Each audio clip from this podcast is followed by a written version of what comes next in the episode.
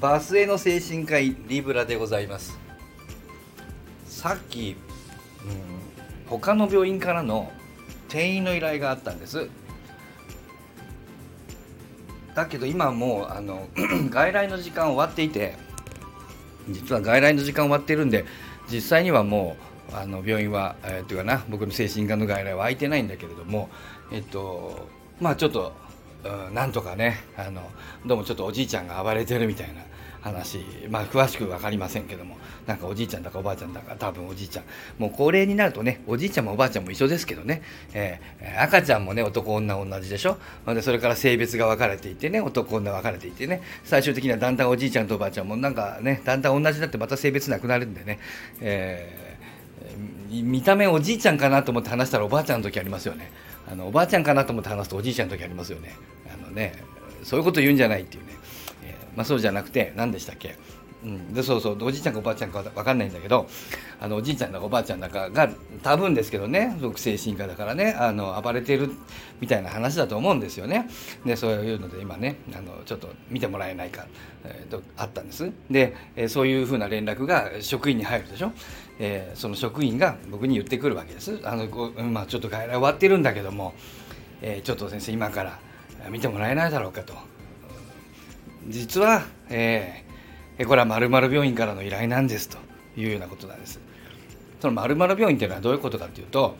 うんその病院名が関係何が関係あるかっていうとだからお世話になってる病院なんですよね。あのつまりね、うん、こちらが何かそのうちは精神科でやってるんで精神の問題はあの、ね、が暴れてるのは平気なんだけども、うん、例えばちょっととあの肺炎がひどくなっちゃったとか、まあ、そうなってくるとすごく困っちゃうわけです。あの技術がやっぱりあの劣るわけです。精神科はやっぱり内科的な技術が劣るので、うん、困ったなと。暴れるのは平気なんだけど肺炎がこういうふうに悪くなっちゃうとこう対応できないと、うん、そんな時にですね、うんまあ、じゃあうちなら見ますよと言ってくれる病院もある一方で精神科の患者はちょっと面倒くさい嫌だなって言って何やらかんやら言って精神科から電話すると急に満床になる病院とかあるんですよ。ああちょっと今ベッドが空いてないんでつって。さっき空いてたじゃんと思うけどあせあ精神科ですか？精神科ああ今空いてないですねみたいな。あお前さっきまで空いてる雰囲気の手だったじゃねえかっていう。ああ面倒くさいと思われて断られたっていうのはねこんなことする病院いっぱいあるわけですよ。一方でこっちが困ってればもう全然あの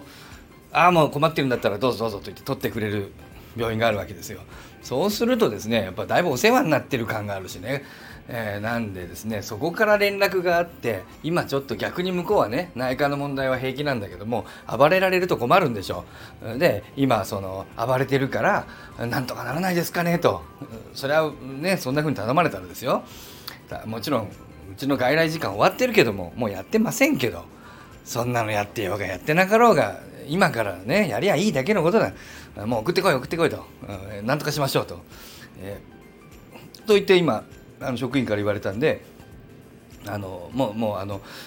あとどんだけかかる、まあ、来たらまた見ますのでねあのすぐ見れるというふうに連絡を返してください。そこからの病院だったらそれは断れんわねと。もう本当は閉まってるけどね。というふうに、えー、折り返しの連絡を職員に言って、えー、その元のね頼んできた病院に電話したらいやいやあのありがとうございますとしかし、えー、実は他の病院にもすでにあの転院が決まりましたのであのあのありがとうございましたとわざわざやっていただいてねそんなあの申し訳ございませんもう他が決まってしまいましたもんですからありがとうございますまたよろしくお願いしますというお返事なわけです。あのねこの状況でそんなの取ってくれる病院そんなないんですよ。だけどやっぱりそこの病院は多分他にもね僕らのようにあそこからの病院の依頼だったら時間はもううちの外来が終わってるんだから他の外来だって終わってると思うんですけどああそこからの病院だったら取りましょう取りましょうと今からあの開けてでも取りましょうというふうに動く病院がいっぱいあるっていうことなんですよね。いやすごいなと思ってこの状況でその人をその一瞬のうちにしかも僕らがねこれね検討に検討を重ねて答えたんじゃないんだよ。あのうちの職員が僕に「あの見てもらえませんかねまる病院なんで」って言ってもうあの2つ返事で「あもうそんなそこの病院だったらすぐすぐすぐすぐすぐすぐあのなんとかするから、うん、送ってもらって」ってすぐ返事したのにもかかわらず2つ決まってるってことでしょ。めちゃくちゃその信頼度がある病院なんだなと思ってあちらこちらから信頼されてるじゃんと思って。結局ね病院と病院の関係医者と医者の関係まあ病院と病院と関係ですかね。あの人間関係なんだよね。信頼なんですよ。逆の病院があって逆のようなことをする某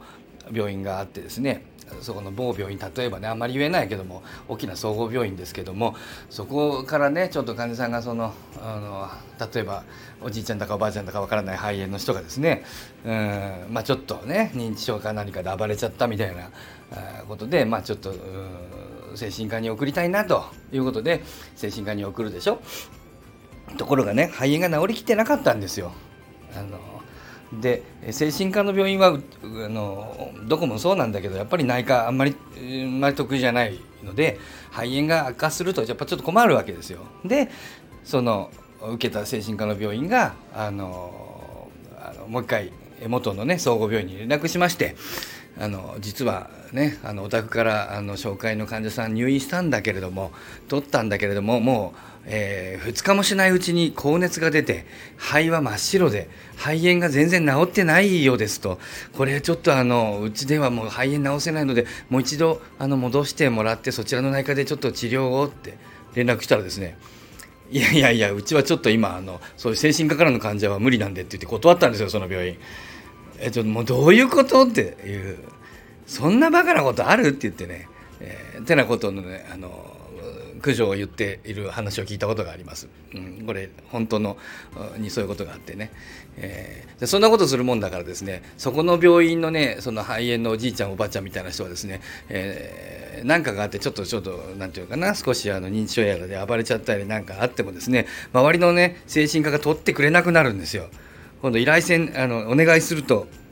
今度精神病院の方が怖くなっちゃってだって肺炎が悪化したらもう戻せないんだもん。あのなんで怖くなっちゃって、えー、その、えーと、精神科の病院はそこからその総合病院からの連絡が来るとああちょっと今満床ですねともうことごとく断るというようなあの流れになるんですよ。あのやっぱそういうことするとやっぱあの相手も怖がっちゃうからね、えー、そうするとですね、えー、でそれであの全然転院ができなくなっちゃって。そしたらその総合病院の院長がなぜうちのあの患者は周りの精神病院に取ってくれないのかと。これはあのうちの精神科の医者が悪いはずだと。で精神科の医者に周りの病院に謝ってあの関係を築いてこいって言って指示出してねそこの精神科の先生たち周りの病院をあの暗記してあのあのらっしゃったのを見たことありますけどね。そこの精神科の先生たちめちゃくちゃ感じのいい人たちでね。全然周りの精神科の病院と関係悪くないんですよ。その人たちのせいじゃないんですよ。そうじゃないのよ。あの自分たちがあの頼んで精神科に出したあの患者さんが肺炎が悪化したのを戻すのを嫌がってね。そういうことしたからなんだよ。精神科の先生のせいじゃないのよかわいそうに。っていう例をね。見たことありますよ。だからやっぱりうんと何て言うのかな。やっぱり先に人を助けるっていうね。えー、人っていうのはもちろん患者さんを助けるんだけどその患者さんを治療する医療者ごと助けていくっていうお互い様っていうことでやっておくとスムーズに曲がってこれが医療連携っていう風なものでね。やっぱり結局医療連携医療の問題もやっぱり最終的には人間関係。やっぱりあのギブギブが大事、えー、お金だけじゃないんだよね。医療もやっぱりギブやっぱりねギバーが大事ですね。テイカーダメね。やっぱね。えー、ということをね医療の世界でもおーっとすごいそんなこと言ってるだけでですよ。もう9分だって、えー、ね、えー、ということで医療もやはりギバーが大事ギブって大事だよねのお話でした。また何かの機会にさようなら。